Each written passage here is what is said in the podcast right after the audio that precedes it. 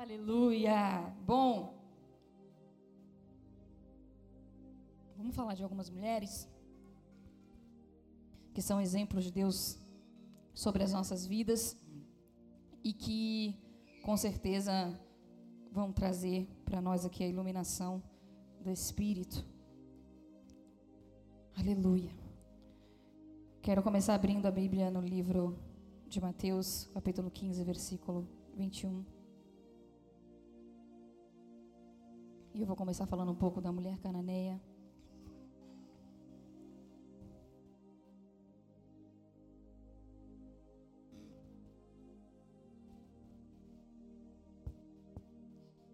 Mateus 15, versículo 21. Todos acharam? Glória a Deus. Vamos ler. Diz assim: Então deixou Jesus a Galiléia rumo ao norte, para a região de Tiro e de Sidom. E uma mulher cananeia ali veio a ele suplicando: Senhor, filho de Davi, tem misericórdia de mim. Minha filha está possuída por um demônio que atormenta terrivelmente. Jesus não disse uma só palavra em resposta. Então os discípulos insistiram com ele: manda embora, ela não para de gritar atrás de nós. Jesus disse à mulher: Fui enviado para ajudar apenas as ovelhas perdidas do povo de Israel. A mulher, porém, aproximou-se, ajoelhou-se diante dele e implorou mais uma vez: Senhor, ajuda-me. Senhor, e Jesus respondeu: Não é certo tirar a comida das crianças e jogá-las aos cachorros? Senhor, é verdade, disse a mulher. No entanto, até os cachorros comem as migalhas que caem da mesa dos seus donos. Mulher, sua fé é grande, disse-lhe Jesus. Seu pedido será atendido. E no mesmo instante, a filha dela foi curada. Pai, já recebemos do céu, Deus, através das vidas dessas crianças, Pai. Podemos ver, Deus, o teu espírito, a Deus, guiando, conduzindo, Pai, enchendo o coração, Senhor, ganhando ali o seu espaço, Pai, fazendo elas entender, Senhor Jesus, desde já o propósito delas estarem na terra, Senhor Jesus. Conhecendo do teu reino e aprendendo do teu reino, Deus, da melhor maneira tem sido o dia dessas crianças que estão aqui, Senhor Jesus, que estão sendo apresentadas diante de ti todos os dias, Pai. Nós queremos nesta hora, Senhor Jesus, continuar recebendo mais de Ti, continuar ouvindo, Deus, a Tua voz e a instrução do céu, ó Deus, seja ela, Senhor, para nós colocarmos em prática, Espírito Santo. Que os nossos ouvidos, ó Deus, não tenham tampões nessa hora e o nosso coração esteja conectado ao som da Sua voz, em nome de Jesus. Amém. Uau! Bom, uma mulher com uma fé extraordinária com uma história extraordinária, porque quando a gente lê e a gente medita na palavra de Deus, ontem eu meditando nisso aqui, lendo e pensando, meu Deus, foi tão rude, foi tão forte a maneira como Jesus respondeu ela, foi tão grossa a maneira como Jesus respondeu ela e ela continuou insistindo. É, ela fez, pôde sentir naquele momento o desprezo, o sentimento de desprezo, ela foi completamente ignorada pelo mestre, suplicando por algo. Com toda certeza ela ouviu falar de Jesus, ouviu falar que ele podia curar, e tendo ela um, um problema, tendo ela sua filha sendo atormentada por os espíritos malignos, ouvindo de Jesus, ela foi até ele. Independente de ele ter vindo para o povo de Israel ou não, ela ouviu falar daquilo que ele podia fazer e ouvindo falar daquilo que Ele pode fazer. O nosso coração se enche de fé, o nosso coração se enche de esperança, e aí a gente começa a renascer, a gente começa a recomeçar, a gente começa a pensar, a fazer planos novamente. E foi assim que o coração daquela mulher começou a se encher. E quando ela se achega até a Jesus, mostrando que ela sabia quem era, que ela tinha ouvido de quem ele era, porque ela chega diante de Jesus dizendo: Filho de Davi tem misericórdia de mim. Então ela sabia de quem ela estava falando, filho de Davi, a raiz de Jessé, da onde brotará o renovo, da onde brotou o renovo para as nações. E quando ela chega diante de Jesus, a Bíblia diz no versículo 23, Jesus não disse uma só palavra. Não é muito diferente de nós, que às vezes quando chegamos diante de Deus e nos apresentamos diante de Deus e suplicamos diante de Deus, quantas vezes?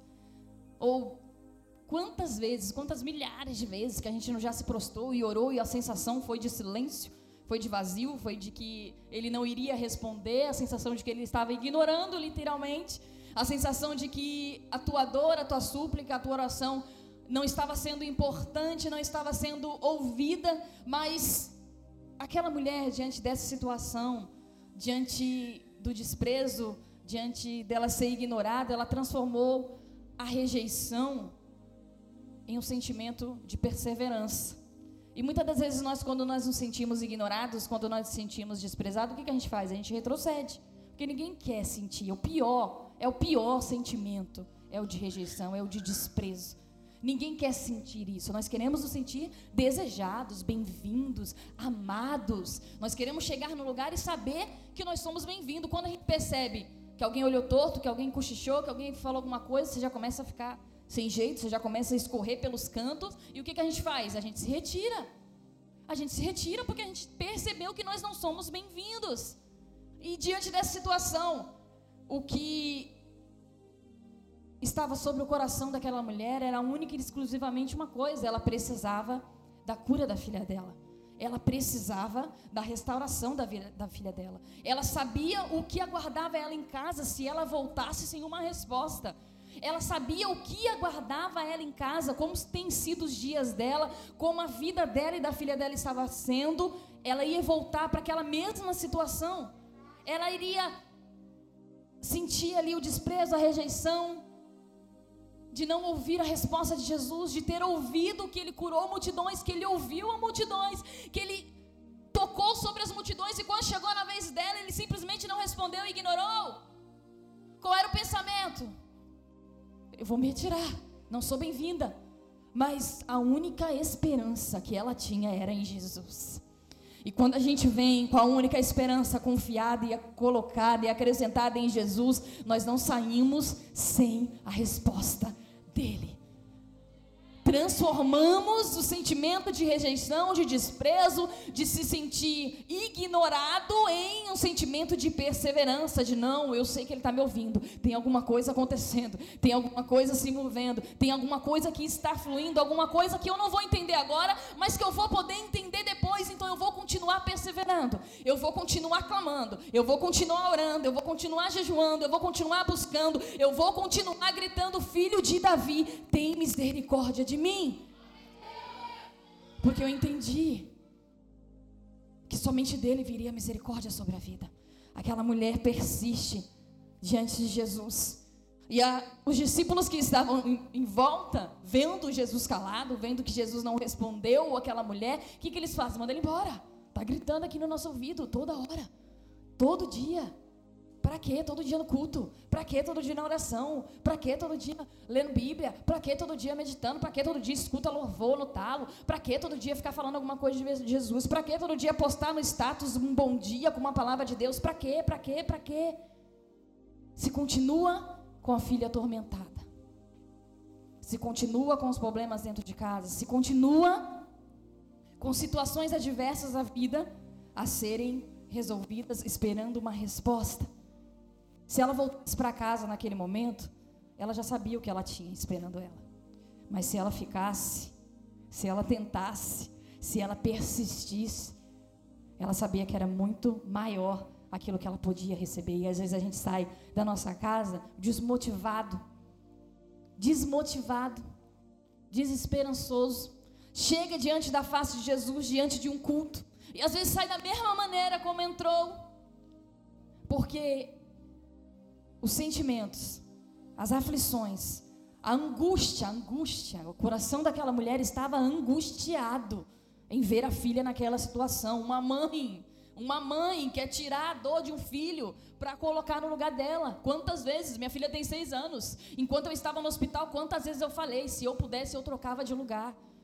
Se eu pudesse, pega na minha veia, tira, tira, coloca nela. Ela é pequena, ela é um bebê, ela não, ela não suporta. Quantas vezes eu tive sintomas de, de, de, de uma gripe muito forte, de, um, de, um, de uma laringite muito forte, que é o que ela teve, e eu, Eu me desesperei, sentindo e lembrando daquilo que ela passou e falando como que ela suportou isso. Pelo amor de Deus, eu estou morrendo, eu quero ir para o hospital. E não sabia falar, não sabia contar como, o que estava acontecendo. Ficava ali dependendo do médico, de ver um raio-x, de fazer um exame, para descobrir. Porque nós somos grandes, nós já sabemos falar. Ó, tá aqui, eu não estou sentindo, estou com falta de ar, faz alguma coisa, pelo amor de Deus, eu vou morrer. A gente já fala tudo de uma vez. Então, a mãe quer, se possível, tomar a dor de um filho para ela para que ele não sinta. Esse é o sentimento da mãe. Só que ela não desistiu e ela continuou ali insistindo com Jesus. E quando os discípulos mandaram Jesus dispersar ela, mandar ela embora, Jesus respondeu à mulher. E aí, quando a resposta de Jesus vem, a gente pensa o quê? Agora vai. Eita não estava falando até agora. Agora abriu a boca, agora vai terra, aleluia. Agora o céu vai se abrir. A resposta de Jesus foi o quê? Eu fui enviado para ajudar apenas as ovelhas perdidas de Israel. Ó, oh, tenho nada a ver com isso. Sinto muito, mas hoje eu não vou poder te ajudar. Sinto muito, mas hoje não é a tua vez. Sabe quando tu tá na fila, na fila, tua senha próxima a ser chamada acabou o tempo, o horário de expediente fecha, acabou, só amanhã agora. Tenta de novo amanhã para ver se vai dar certo. Tenta de novo aquela frustração, esperando a resposta do mestre. Primeiro ele não falou. Na segunda vez, o que ele fala é que ele não pode fazer nada, traduzindo aqui as palavras de Jesus: Não posso fazer nada por ti. Tenho o poder de realizar, mas hoje não vai dar. A mulher, porém, aproximou-se de Jesus se ajoelhou diante dele e implorou mais uma vez: Senhor, ajuda-me. Senhor, ajuda-me. Levou um não, sendo completamente ignorada. O segundo não, sendo ignorada.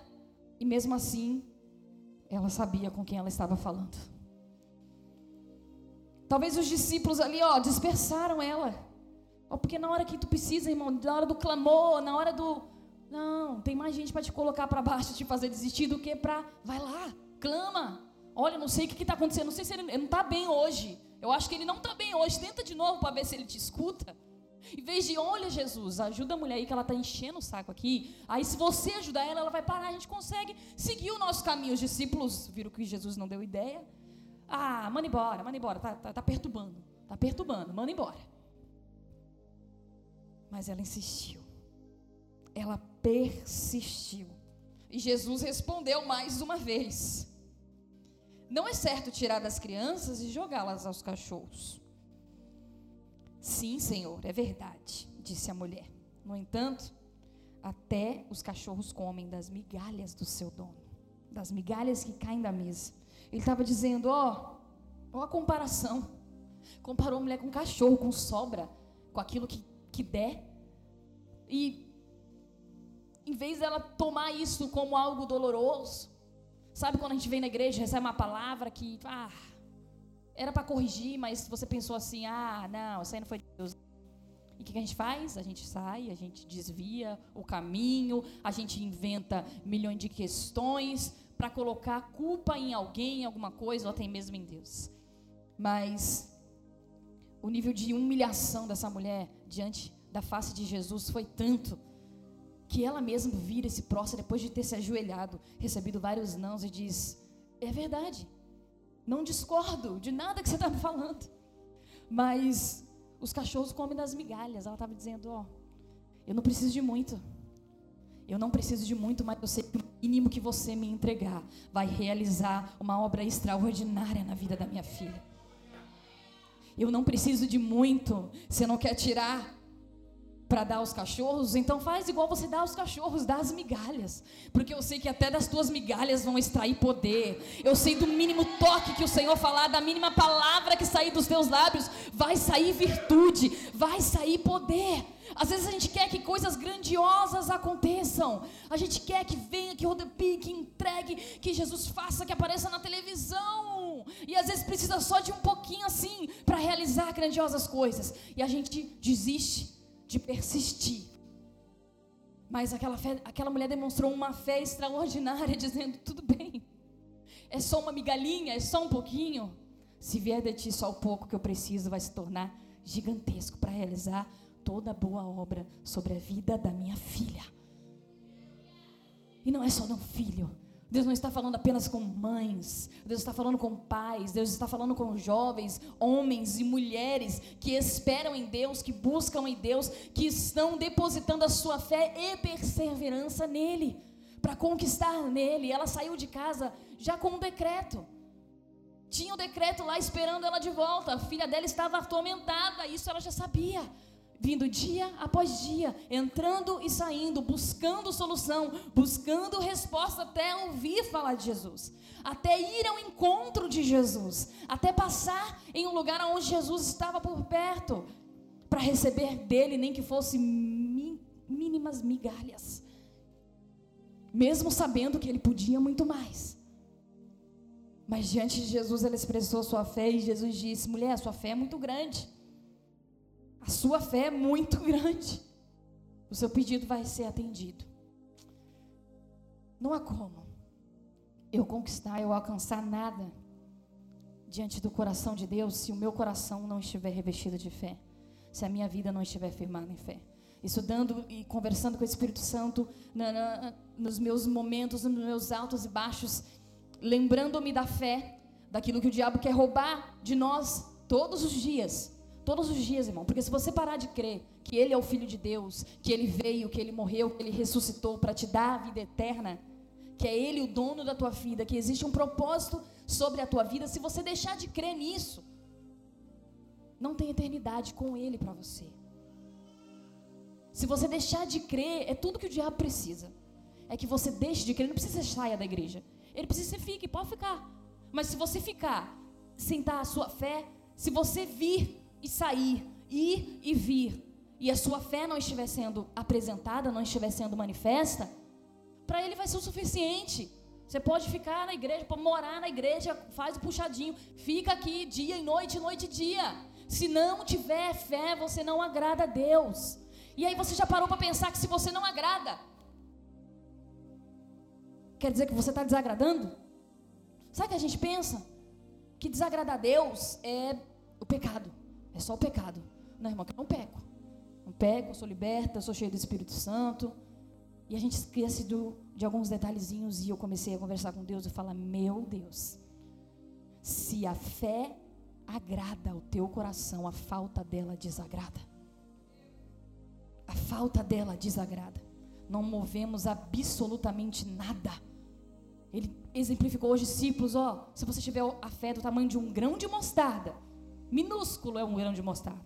Só precisa disso. É isso que você tem, é do tamanho do grão de mostarda. Então você pode dizer aos montes: saiam daqui e vão para ali, que vai se realizar. Porque você está manifestando, usando a sua fé. O diabo veio para matar, roubar e destruir. Esse é o papel dele. Ele estava atormentando a filha daquela mulher. E pensa em quantas vezes a fé dela já não tinha sido abalada, quantos caminhos que ela tentou achar auxílio, buscar ajuda, buscar a cura, entender o que estava acontecendo. Quando Jesus começou a se manifestar, quando começou a ouvir, a falar de Jesus, foi quando ela foi entender quem poderia livrá-la. E quando ela entendeu quem poderia dar um toque sobre a vida dela, dar uma palavra sobre a vida dela para ser o suficiente para manifestar a cura sobre a filha dela, ela foi atrás. Ela foi ao encontro e ela foi até o fim. Os nãos não impediram ela de continuar buscando sim. Os nãos não impediram ela de continuar buscando sim. A voz dos discípulos dizendo: manda ela embora. Não impediram ela de continuar buscando o sim. Ela gerou a filha dela. E mãe, a gente gera, a gente faz planos, a gente faz o quarto todo de um jeito. Tudo bem que eu fiz tudo e foi tudo ao contrário, mas Deus estava no negócio e o negócio foi. A gente faz. A gente faz, a gente escolhe até a profissão que quer que a criança seja. Escolhe. Faz tudo bonitinho, nos mínimos detalhes, desde o nome. Tudo planejado. Nenhuma mãe planeja um filho para ver ele na mão do diabo, para ver ele numa vida de, de desgraça, para ver ele no fundo do poço, para ver ele. A gente sonha alto. A mãe, a mãe não tem estudo, ah, mas meu filho vai ser médico. A mãe, ah, meu filho vai ser advogado, sim, eu creio que ele vai. Olha, a gente incentiva, a gente, bora, bora, vai estudar, vai fazer o que, que precisa. E elas faz das tripas coração para poder suprir, para poder fazer o filho voar, para poder fazer ele viver coisas extraordinárias. Esse é o sentimento. É dessa forma. Ela não gerou e lutou até ali para agora ver a filha dela endemoniada sendo atormentada dia e noite, noite e dia. Não depois de ter descoberto aonde ela poderia buscar auxílio, aonde ela poderia encontrar a cura, aonde ela poderia uma fé manifesta diante do mestre gera resposta sobre as nossas vidas. Gera a resposta do céu sobre as nossas vidas. Eu quero exemplificar para vocês algumas mães, duas mães que eu vi que expressaram a sua fé. Como a mulher sonamita, que não gerava, que a sua madre era fechada, mas que ao conhecer o profeta, ele vem, ele profetiza, ela honra ele e ela gera um filho. E um tempo depois, esse filho, ele está lá em 2 Reis, no capítulo 4, conta essa história da mulher sonamita. Esse filho está com o pai, ele começa a sentir dores, ele volta para casa e esse filho morre nas mãos dela. E quando o menino morre, era para morrer com ela as esperanças. Não é isso que a gente fala? Que quando o filho, a dor de perder um filho é, é o filho é o nosso coração fora do peito. É assim que a gente fala, é o coração fora do peito, literalmente. Nós sentimos antes dele sentir, nós vemos antes de ver, de saber o que está acontecendo. E aquela mulher viu seu filho morto. E quando ela viu seu filho morto, ela lembrou da promessa. Ela lembrou da profecia. Ela lembrou de por que o filho dela estava com ela, de como foi gerado o filho dela, e ela foi até o profeta. Passou pelo seu marido no campo. Você vai aonde? Arruma aí a jumentinha, precisa ir ali falar com o come. Mas tá tudo bem. Tá tudo bem. Se ajuntou, levou, viu os seus servos, bora, rápido, só para quando eu mandar. Foi até o encontro do profeta. E quando ela chegou no encontro do profeta, veio o servo diante dele e perguntou para ela: tá tudo bem? Para o servo, ela falou: tá ok, tá tudo bem, tá tudo indo. Mas quando ela chegou diante daquele que tinha profetizado sobre a vida dela, diante daquele que tinha feito ali através de Deus algo para ser entregue na vida dela, ela se prostrou e ela falou: Eu não pedi, mas você fez, você entregou. Ela deixou a morte, literalmente, em casa e foi atrás da vida. Ela deixou a morte literalmente, literalmente. Ela pegou o menino, subiu, colocou no quarto do profeta, colocou sobre a cama do profeta, foi lá atrás dele. Você profetizou para minha vida, então eu não vou receber a morte. Quem conhece a vida que recebeu, não aceita receber dentro do seu lar a morte. Não aceita, não aceita. Haviam o espírito de morte estava assolando a vida dessas mulheres. Não é diferente sobre nós. Oh, o papel dele é esse. Não vai ser diferente. O papel dele é esse: roubar, matar e destruir. Roubar, matar e destruir. Mas eu nem mexo com ele, eu nem faço muita coisa, eu nem. Tu existe. E se você existe é por um propósito, teu filho existe é por um propósito. E o que ele quer é acabar com o propósito. A vida de Deus aqui na terra, representada em cada ser humano, é um propósito de Deus aqui na terra. Então ele precisa encerrar o propósito de Deus no mais rápido que ele, que ele conseguir. Então, máximos de gente que ele conseguir matar, roubar e destruir, ele sabe que são propósitos ali que ele está encerrando. Então ele não vai, ele, ele tem o próprio propósito dele. E às vezes a gente não compreende qual é o nosso. Aquela mulher deixou a morte na casa, mas o que ela recebeu do profeta foi a vida. Ela voltou até o profeta e falou: Foi a vida que eu recebi, é a vida que eu quero. Eu não busquei a morte, eu busquei pela vida. Eu recebi a vida que veio das palavras de Deus. E ela não parou até que o profeta voltasse à casa dele. O profeta falou: Olha, não, vou mandar, vai lá, servo, pega o cajado, coloca o cajado. Ela, não, Eu não saio daqui se você não for. Quem fez a promessa foi você. Perseverança e fé. Sendo manifesta de maneira extraordinária, em exemplos extraordinários para a nossa vida. O profeta voltou. A Bíblia diz que ele se deitou sobre o menino. A primeira vez, ele se levantou e se deitou de novo. E o menino voltou à vida. Voltou à vida. Porque assim como aquela mulher cananeia, que foi ali e persistiu, até que Jesus dissesse: Pode ir, a sua filha está curada. A sua filha está curada. Ela recebeu sem Jesus precisar na casa dela. Porque ela creu na palavra que foi lançada. Ela sabia do poder, ela entendeu o poder. Só havia uma única opção. Só havia uma única opção de todas as alternativas que ela tinha tentado, em que ela colocou a sua expectativa e a sua fé, que era Jesus. Às vezes a gente coloca a expectativa, porque a oração do irmão vai me ajudar, porque Olha, o fulano pode me ajudar, porque a medicina são todas e são bênção para nossas vidas. Podemos recorrer ao auxílio, mas sem manifestar a nossa fé, e quando manifestamos a nossa fé, nós vivemos coisas que é para ficar registrado verdadeiramente no livro, mas é no teu livro da tua vida. São histórias diferentes, mulheres diferentes, mas que viveram e extraíram de Deus um poder extraordinário, a vida. Havia morte declarada assolando a vida delas, mas elas conheceram o autor da vida.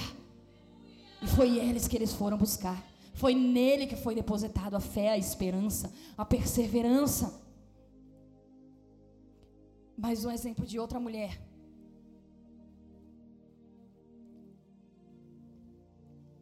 que também gerou algo para Deus. Joquebede, mãe de Moisés.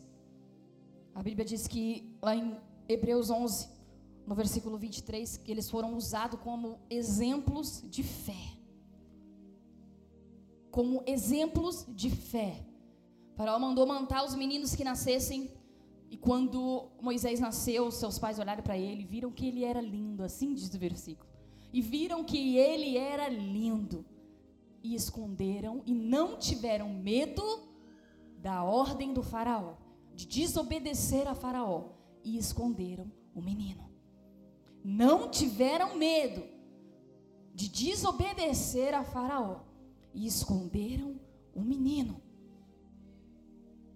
Por três meses foi o que ela conseguiu esconder esse menino, porque mais uma vez a morte estava assolando a vida de mais uma mãe que tinha gerado, se planejado, sonhado com aquilo que iria acontecer na vida do seu filho, e de repente ela se viu num, num, numa situação onde ela não sabia o que fazer, mas foi depositada, depositada naquele cesto, sobre aquele rio, não somente a vida de Moisés, mas a confiança e a esperança naquele que deu a vida a ele a única a única saída para Joquebede era colocar Moisés no cesto e crer e acreditar que as suas orações, que as suas petições, que o propósito de Deus de permiti-la gerar Moisés iria permanecer, iria prevalecer.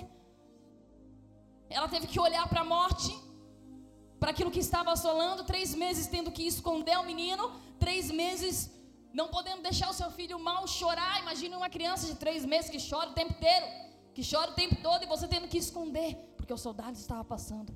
A alternativa dela não foi leva para cada vizinha, leva para uma casa mais distante, para ver se, né, até crescer, manda para outra cidade para alguém, que aí depois quando crescer ele volta aqui, a gente ele não vai morrer. Ela podia ter entregado para alguém distante, mas ela preferiu entregar nas mãos do próprio Deus. Ela preferiu entregar nas mãos do próprio Deus, porque ao colocar aquele menino num cesto e colocar ele num rio, no exato rio onde Faraó tinha falado, ó, lança no, no Nilo todos os meninos que nascerem, só deixa as meninas viver. Ela lançou. Ela lançou a sua esperança, a sua confiança, a sua fé, os seus sonhos dentro de um cesto. Colocou sobre o Nilo. E a Bíblia diz que a filha de Faraó estava vindo E que ela viu, pediu para suas servas pegarem. E Miriam estava acompanhando o cesto, acompanhando a situação. O Joquebede, com toda certeza, nenhuma mãe quer ver o que, qual fim, qual fim que vai ter. Nenhuma mãe. Às vezes a gente quer. Quantas vezes que, que a Sofia ali no, no hospital que ia e põe tubo e tira tubo e a menina tá roxa e eu, eu não aguentava sair lá fora. Eu saía lá fora e me escorria pela parede e ficava orando Deus, eu não posso fazer nada, eu não sei colocar o tubo, eu não sei tirar o tubo, eu não sei, não sei nada, eu não sei. Tá na mão da, das enfermeiras, mas antes da mão das enfermeiras tá nas tuas. Tá nas tuas. Eu não posso fazer nada além de interceder e crer. E crer, Senhor, que existe um propósito para mim ter gerado ela. Que existe um propósito que o Senhor permitiu que eu clamei, que eu busquei, que eu esperei, e o Senhor permitiu que eu gerasse, e o Senhor não gera propósito para ser interrompido. O que você está gerando? O que você está gerando? É propósito? É propósito de Deus o que você está gerando? Porque o propósito de Deus não é interrompido se a fé é lançada nele, se a confiança é lançada nele, se a esperança é lançada nele. Ela entregou no rio, colocou no rio. Ele podia ter virado cesto, podia ter morrido se afogado. Ela entregou e saiu, tirou suas mãos, foi até ali, foi o que ela podia ter feito: criar até os três meses, amamentar até os três meses, não deu tempo nem de ensinar muita coisa, de fazer alguma coisa. Falar, ou é a mão dos soldados que vão lançar no rio, no rio, no Nilo, ou vai ser as mãos de Deus que vão retirá-la. E quando a a irmã dele passando por ali, acompanhando toda a situação, viu que a filha foi lá, pegou rapidamente. Olha como foi rápida. Eu nunca vi uma resposta de entrega tão rápida na vida como foi na vida de Joquebede. E às vezes a gente não recebe dessa forma não, pela não compreensão daquilo que nós temos que fazer. Entregar nas mãos de Deus não é simplesmente aquilo que a gente fala, ah, como é que está o minar? Está na mão de Deus. Não se fala de um jeito que parece que não é a mão de Deus que está. Ah, está na mão de Deus. Ah, que eu já fiz a minha parte. Ah, menina, entreguei. Com aquele aspecto de cansaço, de ah, eu fiz o que, que deu. De tipo, não estou nem mais aí. Não, entregar na mão de Deus, irmão, nem é falar só, ah, entreguei na mão de Deus. Entregar na mão de Deus é retirar verdadeiramente do teu coração, do teu entendimento como mãe, como mãe, como pai, ali na situação de te fazer entender, tu gerou, eu sei. É tu é o responsável por muitas coisas aqui na terra sobre a vida deles. Você sim é o responsável, você sim será cobrado por muitas coisas, querida. É teu nome, até antes do 18, é o teu nome que é assinado. É a tua assinatura que tem que estar tá lá. Você é o responsável.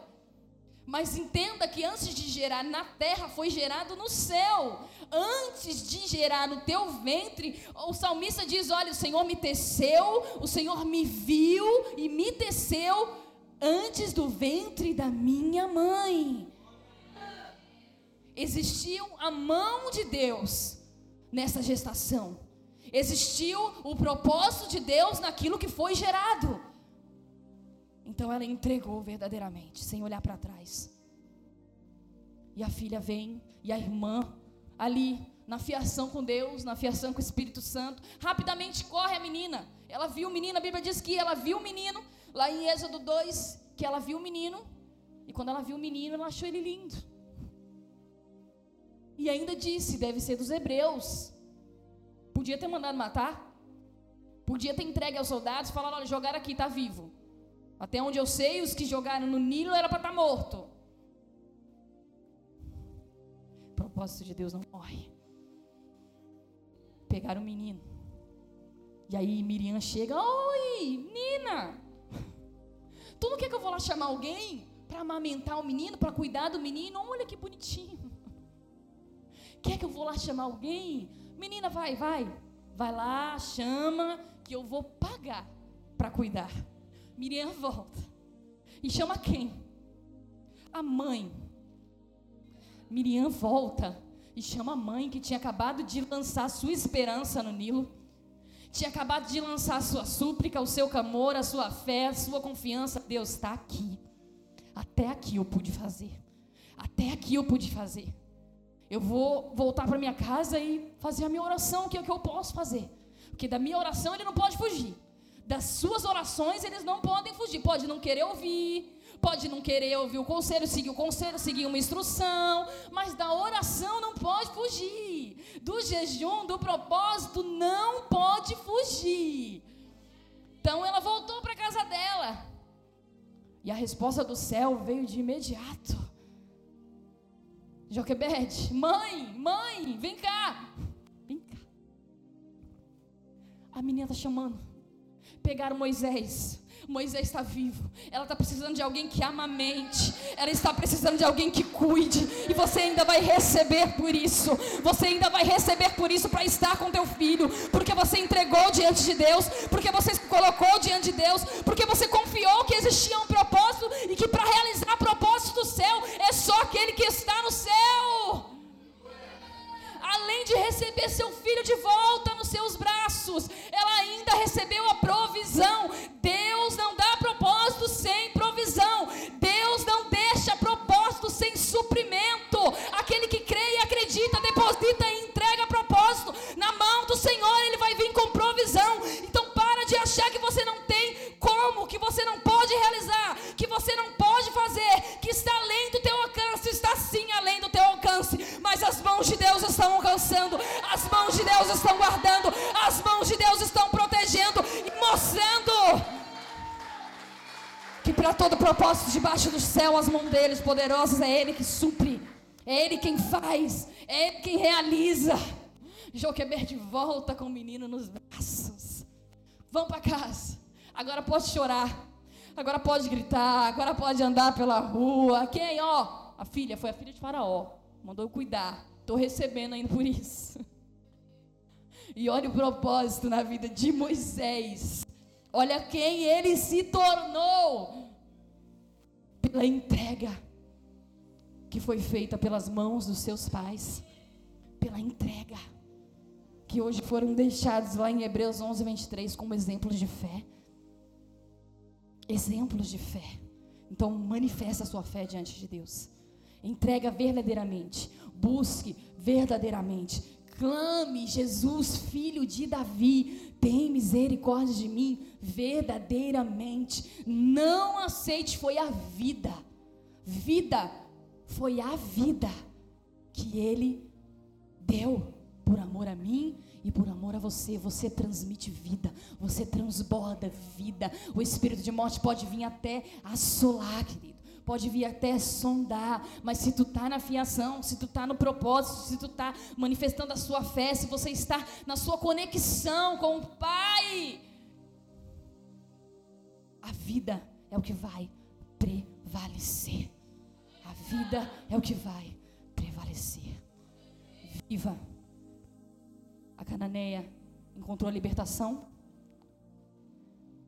A sunamita encontrou a ressurreição. Joquebede encontrou a vida com um propósito ainda maior sobre a vida do filho dela. Moisés. Se coloque de pé. Não há plano. Vem cá, equipe de louvor. Você foi gerado para um propósito. Você mãe, você pai. Você que crê na mensagem da cruz, na mensagem de Deus. Você que sabe o que, que você tem gerado diante de Deus. O que, que você tem gerado diante de Deus. Suas orações têm subido. Seus jejuns têm sido entregues. E com toda a certeza, querido, tudo, tudo, tudo, tudo, antes de se estabelecer aqui, antes de nascer, é gerado no mundo espiritual. Então continue sim a gerar. Não é só mãe que gera, não é só mãe que gera. Continue a gerar coisas no mundo espiritual através da sua oração. através do teu propósito, através do teu jejum, através da tua súplica, através da tua entrega, através da tua intimidade. Continue a gerar, irmão. Eu lembro-me que quando eu clamava para ser mãe com a dificuldade que eu tive, e aí eu naquele desânimo, e eu falei, Deus, tudo bem, não quer, vamos, vamos trabalhar então, vamos orar para outro propósito. Vamos, vamos abrir uma porta de emprego, né? Vamos fazer uma faculdade, vamos fazer alguma coisa, vamos mudar. E aí eu lembro que a resposta de Deus para mim, eu falei, o senhor não quer? Se o senhor não quer, não tem problema, já me avisa agora que eu paro de orar. E a resposta de Deus para minha vida num sonho foi: seu filho já foi gerado no mundo espiritual. Gere. Gere, mas não fica com a visão aqui na terra. Gere, gere propósitos. Gere, gere diante de Deus. Porque Ele é quem faz nascer todo propósito na terra. Amém? Glória a Deus.